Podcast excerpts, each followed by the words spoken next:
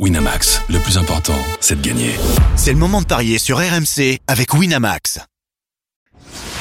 Les paris 100% tennis sont sur rmcsport.fr. Tous les conseils de la Dream Team RMC en exclusivité dès 13h Avec Eric Salio. Salut à tous, c'est un bien beau programme qui nous attend dans les paris 100% tennis aujourd'hui. Nous sommes contents quand nous avons des Français encore en lice pour ces huitièmes de finale du tournoi de Cincinnati. Manarino est opposé à McDonald et mon fils affronte du lourd puisqu'il fait face à Novak Djokovic. Derrière, nous miserons également sur les duels entre Zverev et Medvedev et enfin entre Tsitsipas et Urkash. Et à mes côtés pour en parler, Christophe Paillet, notre expert en paris sportif. Salut Christophe. Salut Johan, bonjour à tous. Avec nous également notre consultant Eric Salio. Salut Eric. Salut à tous. Alors, euh, chers auditeurs, je vous cache pas qu'il y a eu euh, demande de la VAR de la part de, de Christophe Paillet concernant euh, le récap de la veille, parce que vous n'étiez, selon moi, d'accord sur aucun point de ce que je vois dans les tweets. Ça, et vous revenez exact. tous les deux avec un 2 sur 4. De ce que je vois, Eric, tu as bien senti les succès de Paul et Wawrinka. Et toi, Christophe, tu as vu juste pour les victoires d'Urkash et surtout de mon fils. Mais tu as quand même euh, un, quel- un petit quelque chose à dire. Oui, alors déjà, euh, pour ceux qui nous ont suivis, aussi bien Eric que moi, euh, j'ai fait les petits calculs.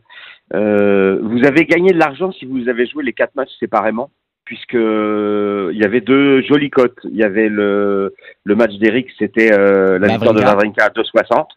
Donc en fait, ça fait un total, je crois, de plus 2 euros et pour moi plus 7 euros parce que j'avais la cote de mon fils à 3,15. Mais j'avais bien précisé sur le match entre Humbert et Paul que mon pari, c'était un tie-break dans le match. Et ça, c'était coté à 2. Et et il y a bien eu un tie-break dans le match. Donc je dirais que je gagne au point. Voilà. C'est très beau. Eric, Ah oui, donc tu modifies, il modifie les règles. Non, mais c'est bien. oui. Non, je, Non. je sais pas, on, on doit se positionner sur des vainqueurs, tu sais, ou, ou je sais pas, on m'a on C'est m'a pas envoyé le nouveau règlement. Alors au niveau des cotes, tu as gagné Tu as peut-être 42 perdu mon euros et tu en as gagné mail. 47. Ah, voilà, deux, Donc deux. je gagne au point, c'est ça que je voulais dire. Ça me rappelle un petit jeu de. C'est c'est quoi le mastermind? Tu sais, tu, tu Mastermind. mettais des. Les, euh, les pions de couleurs. couleur. Exact. Oui, voilà. Et le mec te répondait, t'en as deux de bonnes et deux de fausses. Alors après, à toi de trouver. Et, et le mec, je sais pas s'il y a un parieur qui s'est dit, bon, les deux, là, de toute façon, ils ils feront jamais 4 sur 4. Et s'il a fait le cocktail, le bon cocktail, alors là, Ah bah c'est mon qu'il a- feu il a Ah, senti- rien- il a rien senti n'interdit, qu'il y avait- Il y, euh, avait, il y avait des bonnes choses des deux côtés, des, des bonnes vibes, des bonnes inspirations. Et le, s'il y a quelqu'un qui a fait un, un mélange, le bon mélange, bah, il est riche. Il est riche. Alors bah je suis en train de le Mais- calculer, tiens, pour voir ce que ça donnait, parce que ça devait être Ah joli. ouais, ça le- va bien payé. Ouais, T'étais à 20. je Enfin bon, il y avait deux favoris, deux outsiders. Oh, pas tant que ça, 11,50. Enfin, c'est- déjà pas Ah mal. bon. D'accord. Bon, tant pis. La petite 3,15 déception. multiplié Ah, par bon, c'est bien, 2,60, euh, multiplié par 1,60. Ah non, plus que ça, plus que ça. Ah, 20,44, pardon. ah bah voilà. eh, tu, eh, tu vois, je crois que je vais te remplacer C'est beau, hein parce que j'ai même pas fait. J'ai un calculatrice dans la tête. Et en tout cas, j'ai eu une pensée parce qu'il se trouve que j'ai eu une petite insomnie cette nuit et, et j'ai eu une pensée pour toi, Christophe, en regardant le, le Tiafo, Ouais, Wawrinka c'est est là. Ah, Le, le mec, le, me- le mec qui a écouté ma démonstration sur Wawrinka Tiafo, il doit dire Salio. C'est vraiment Quel de homme. Laurent Barre, quoi. C'est vraiment, il s'est passé exactement ce que j'avais prédit. C'était beau à Et voir. sur, le, j'étais et, content sur pour le, ça. et sur le match de, de mon fils contre Dominor Ah ben, mon fils, je me suis fait, je me suis fait fourrer parce que, parce qu'en fait, il est, il est peut-être pas blessé, quoi, voilà. Et puis tactiquement, il l'a, ouais, il l'a tué. Quoi, c'est énorme. Il a joué des, il a Mais joué des balles Après, molles. a- euh, J'avais insisté sur le fait que Dominor, il est surcoté, quoi. Voilà. Ouais, et puis voilà, et puis le problème, Christophe, et je, je, n'en ai pas parlé assez. Le théorème Salio, Sinner de Minor, finaliste dimanche à Toronto, sont déjà out de ce Masters. Oui, mais là, c'était. Euh, c'était, Eh euh, il avait gagné un match quand même, Dominor. Oui, je sais, mais tu vois, la fatigue, elle est là, donc c'est sur le, c'est sur la Ouais. deuxième lame, quoi, en fait. Ouais, exactement. Donc ce théorème, il, il est fantastique. Ce théorème est là, je- fantastique. je, euh, regrette de ne pas l'avoir joué sur, sur Sinner, je tombe, je tombe des nues, mais le mec, voilà, il était cramé, il était cramé, c'est ça qui est dingue. Et il est tombé sur un mec en chauffe, et puis voilà. Bon, messieurs, ce qui va se passer, c'est qu'aujourd'hui, vous allez être globalement d'accord. Comme ça, il n'y aura pas de, de petite embrouille comme ça demain. Tout va être très bien. Il n'y y aura pas de vainqueur au point d'accord aujourd'hui, effectivement. Peut-être Et pas justement. surtout, quand même. Et justement, messieurs, on va commencer par le duel de la nuit entre Gaël Monfils et Novak Djokovic. Le 211e au classement ATP contre le deuxième. Ils se connaissent bien ces deux-là, puisqu'ils se sont déjà affrontés à 18 reprises depuis 2006. En revanche, le bilan est sans appel. 18-0 pour le Serbe.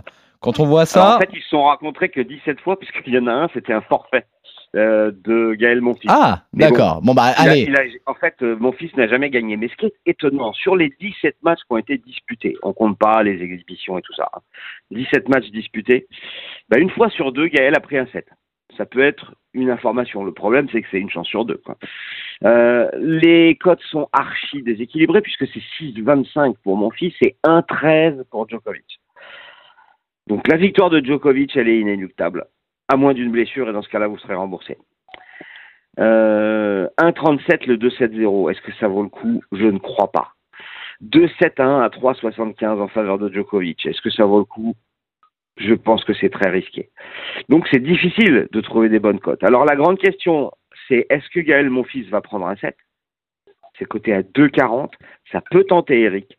Euh, Gaël qui a battu Nori, qui a battu Dominor, qui a 70% de victoire sur le dur nord-américain euh, cette saison, qui a quand même battu Tsitsipas.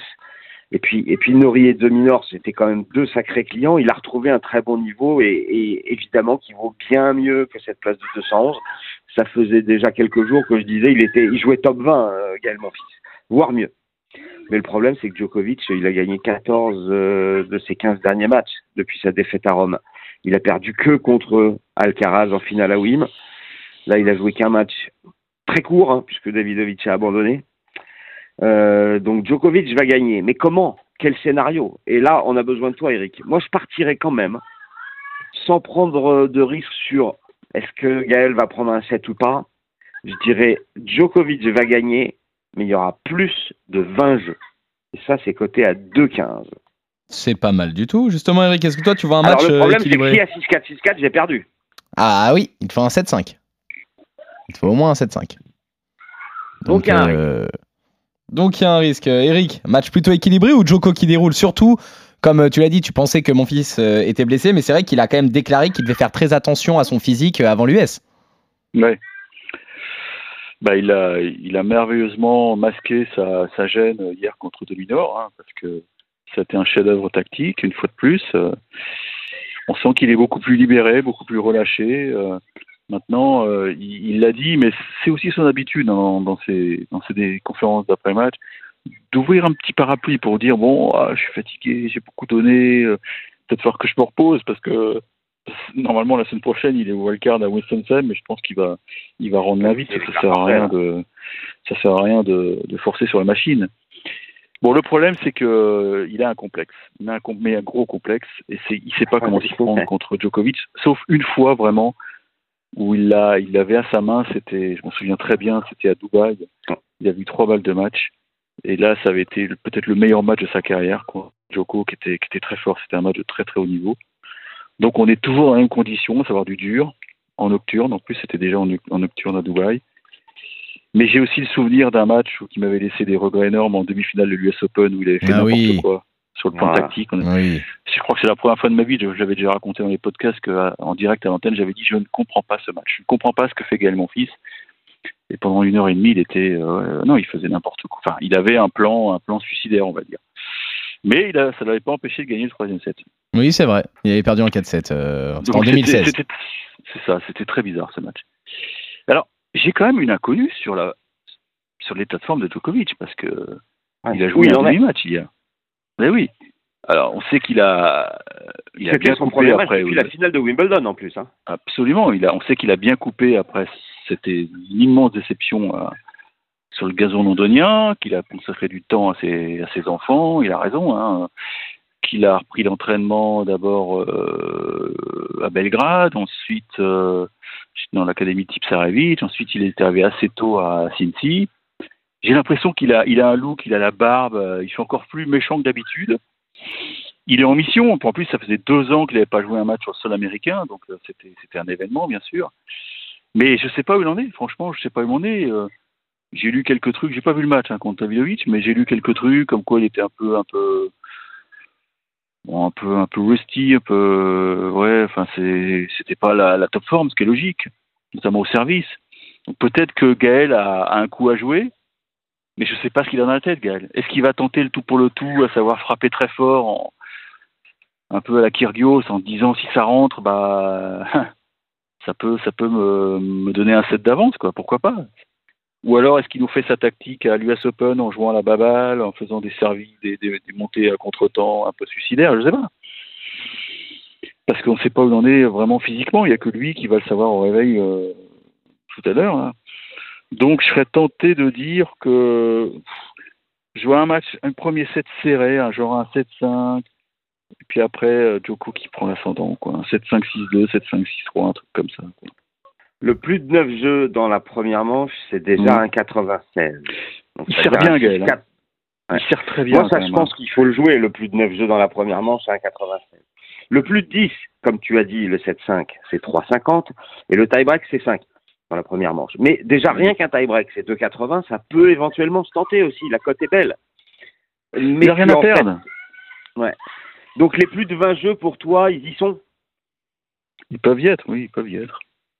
Eh ben, Je vois 2,15. pas, à moins que, Djokovic à moins que plus de Gaël 20. soit vraiment diminué euh, et que et qu'il ait, il tenté le diable hier en, en jouant sur sa blessure et, et tu peux pas, ça peut pas guérir en 24 heures hein, une gêne euh, comme ça. Enfin, je sais pas, on sait pas exactement ce qu'il a, mais, mais en tout cas il l'a dit, je crois, euh, en conférence de presse, il, il a réussi à masquer la douleur, quoi. Et ça, la, Demi-Laure, visiblement, la, ça l'a perturbé peut-être parce qu'il n'a jamais su trouver des solutions. Maintenant. On va pas comparer Demi-Laure et Djokovic. Hein. Djokovic va trouver des solutions tactiques parce qu'il est beaucoup plus percutant. Demi-Laure, c'est il manque de puissance. Ah, Djoko, mais il y a quand pas photo il- entre les deux. Voilà, quand Joko décide euh, d'envoyer, euh, ça fait mal et tu tiens plus, tu tires la langue. Quoi. Bon, je vous en propose un autre, un beau pari de folie. Djokovic s'impose et un tie-break dans le match, 3,45. C'est très beau ça, messieurs. En tout cas, vous êtes euh, d'accord sur cette rencontre. Vous voyez tous les deux Ouais, euh, Joko s'imposer. 20 jeux, ça doit passer. Entre guillemets à l'usure, en fait. Vous voyez surtout un premier set un peu plus euh, serré et derrière, euh, on va dire le, le physique de Joko, même si c'est un point d'interrogation, Eric, pour toi, Ouais, qui, moi, je- qui prend le dessus. C'est Ouais. ça Ouais, ouais, ouais, c'est ça. C'est ça, grosso modo, très bien. Victoire euh, du Joker, donc, euh, face aux Français. Nous en avons un deuxième Français engagé en huitième euh, de finale. C'est Adrian Manarino qui fait face à Mackenzie McDonald, le 32e mondial contre le 43e. Mana a gagné leur unique confrontation en 2020, c'était à Astana. Mais malgré tout ça, c'est bien l'Américain qui a la faveur des bookmakers, Christophe. Ouais, incompréhensible. Hein. Euh, il est moins bien classé. Il a perdu la seule confrontation, c'était sur dur, il avait pris 1 et 4. Bon, c'était quand même il y a trois ans, hein, ça date. Euh, McDonald a quand même progressé depuis. Euh, son bilan à cet Américain, euh, plus Hoffman et un abandon de Rune. Et c'est quand même la belle affaire pour Manarino que Rune euh, abandonne face à McDonald parce que McDonald il est tout à fait à la portée d'Adrian Manarino qui est sur une très bonne dynamique. Il a remporté Newport sur gazon, on sait que c'est, il excelle sur cette surface. Il est à six victoires en huit matchs sur la tournée nord-américaine. Alors il s'est raté à Washington, à Toronto en perdant au premier tour, mais là euh, il a battu Gasquet, mais surtout il a battu Ojal Yassim. Alors c'est pas le grand Ojal Yassim, mais c'est déjà bien de l'avoir battu, surtout 2-7-0. Et un Manarino à 2,25 alors que McDonald est à 66. Euh, moi, je me jette sur la grosse cote et je vous propose de jouer Manarino, vainqueur de ce match pour atteindre les quarts de finale du tournoi de Cincinnati. Eric, c'était justement la question que j'allais te poser. Est-ce qu'elle te tente cette grosse cote Manarino?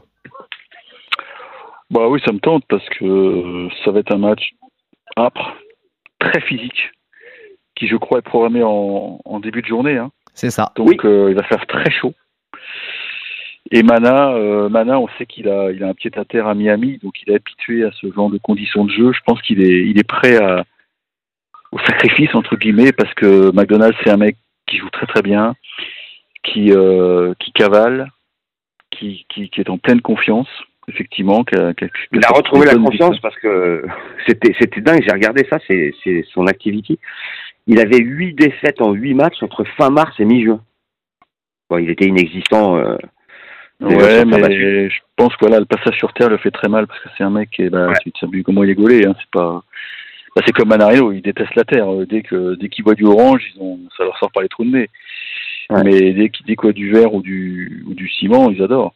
Donc non, c'est une chance inouïe pour ces, enfin inouïe non, c'est parce que Mana a déjà fait des quarts, mais c'est une, une opportunité euh, euh, extraordinaire de, de marquer des points, des points olympiques Ah oui. aussi, parce que on n'en parle pas assez, mais un mec comme McDonald's, s'il pète un quart, bah, il se positionne pour pourquoi pas aller au jeu plus tard, parce que parce qu'il y a une concurrence folle chez, chez les Américains.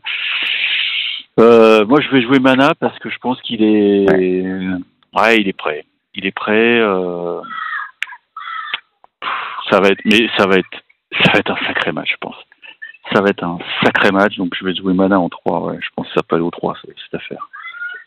Alors, Manarino 2,25, moi je me contente de ça. Le 2,71, c'est côté à 4,30. Et Manarino qui gagne avec plus de 22 jeux, c'est 3,60. Ça peut être un compromis au cas où il y a 2-7 serrés.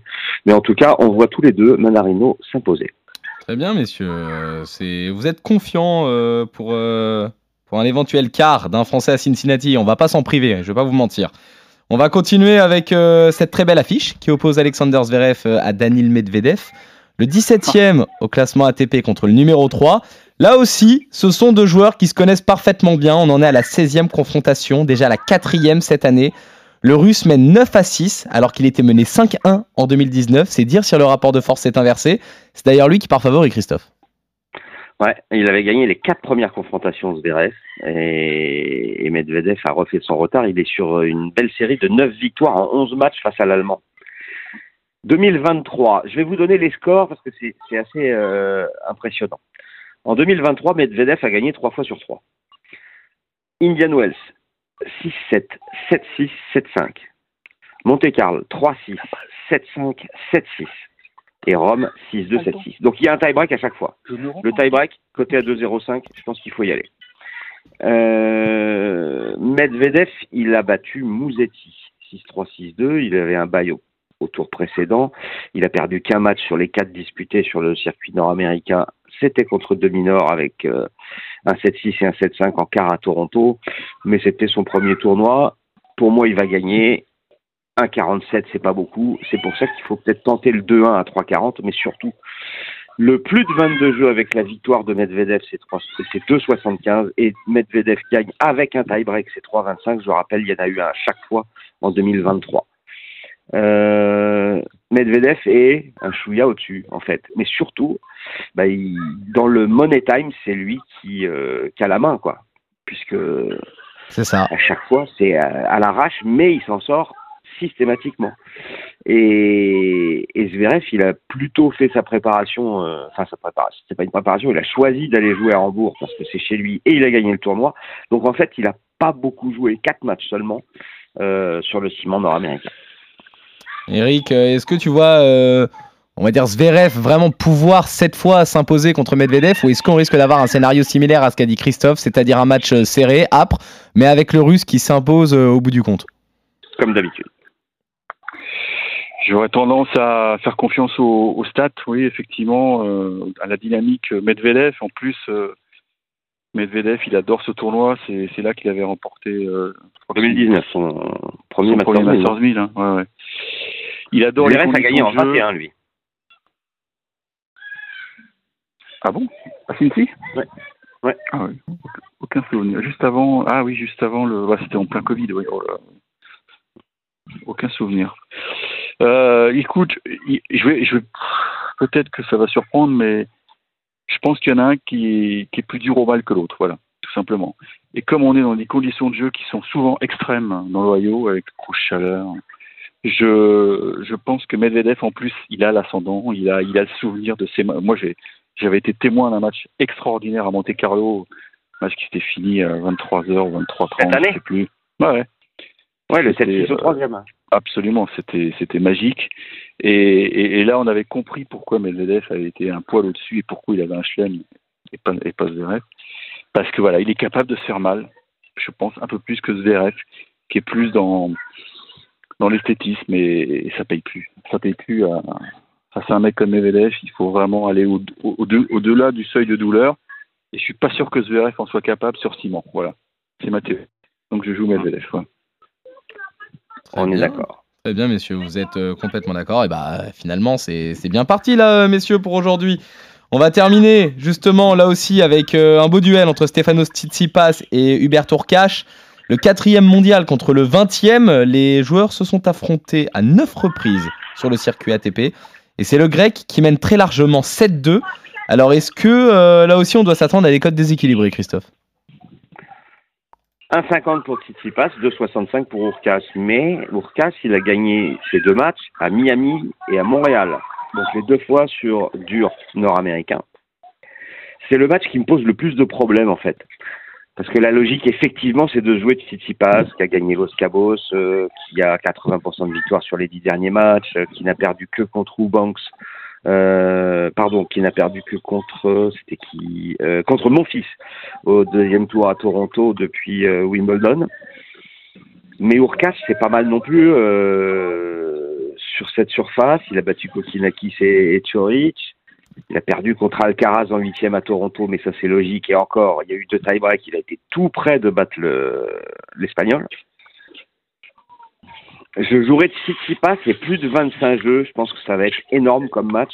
Il va y avoir euh, des 7-5 et des 7-6 euh, en voiture, en, en, en veux-tu, en voilà, comme dirait Vincent Moscato. Le tie-break aussi, il te plaît ou pas pour ce match? Oui, bien sûr. Bah là, il est à 1,56. Hein. Ah oui, ouais, forcément. Pour cash, 7 tie-break en 6 matchs? Ouais, c'est sur énorme. les 6 matchs, il y a eu deux fois des 7-5 quand il n'y avait pas des Mais tie-breaks. hier, non. Hein. Hier, pas de pater, mais je crois. Hier, non, il y a eu 7-5, Ça, effectivement. contre Chorich, ouais. Ouais. C'est étonnant. hein. Mais après, si on me dit demain, tu as fait 3 sur 4, sans me dire où j'ai perdu, je me dis, bah, Urkaz aura battu Tsitsipas. Eric, est-ce que tu as envie de partir sur ça ou est-ce que toi aussi tu vois plutôt Tsitsipas? Tu parlais justement, euh, malgré sa défaite contre mon fils, euh, qu'il y avait une forme de déclic dû au fait qu'il s'était séparé de son père sur le plan euh, Mm. sportif. Comment tu le sens le grec aujourd'hui? Bah, écoute, je l'ai trouvé très très démonstratif hier contre Shelton. Il avait besoin de se, se rassurer. parce 7-6, que- 7-6, hein. il en a Ouais, bavé. ça, a été chaud.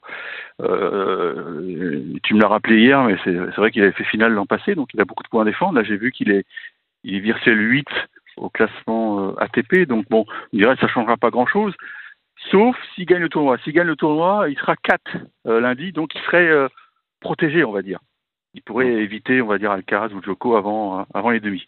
Donc pour lui, il y a un vrai, il y a un vrai objectif. Mais je trouve que c'est encore fragile.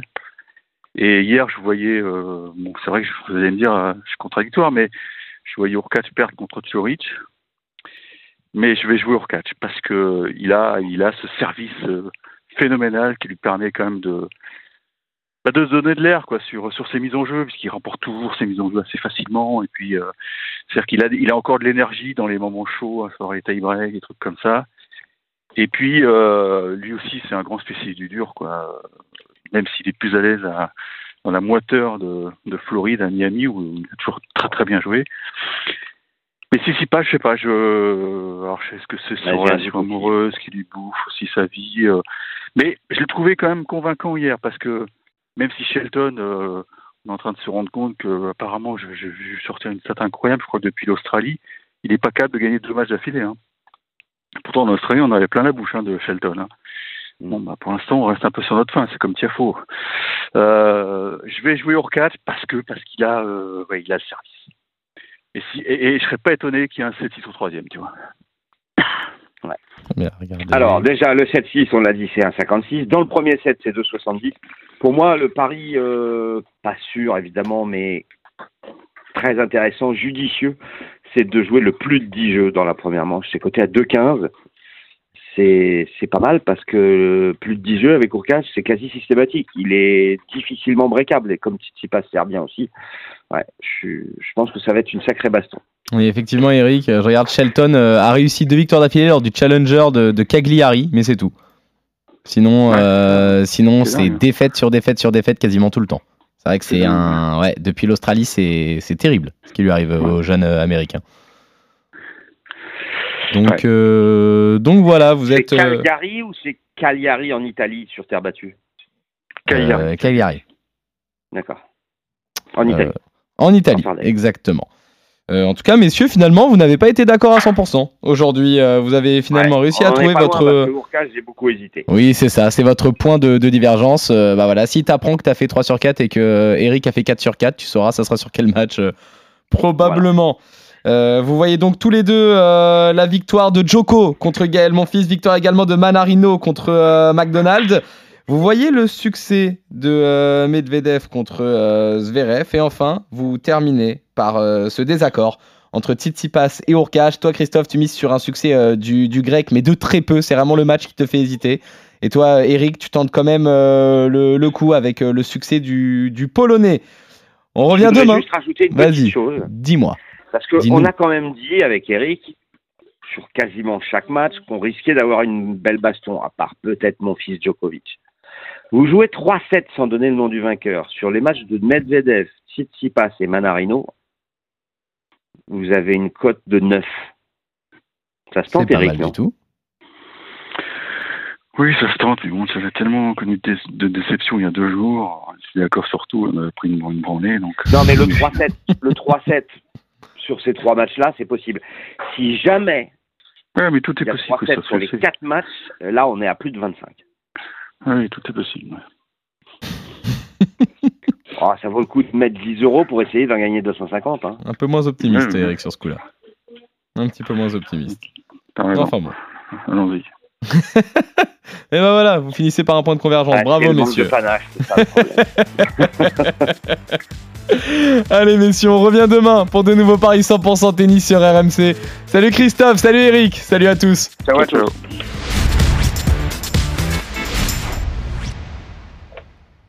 Winamax, le plus important, c'est de gagner. C'est le moment de parier sur RMC avec Winamax. Les jeux d'argent et de hasard peuvent être dangereux. Perte d'argent, conflits familiaux, addiction. Retrouvez nos conseils sur joueurs-info-service.fr et au 09 74 75 13 13. Appel non surtaxé.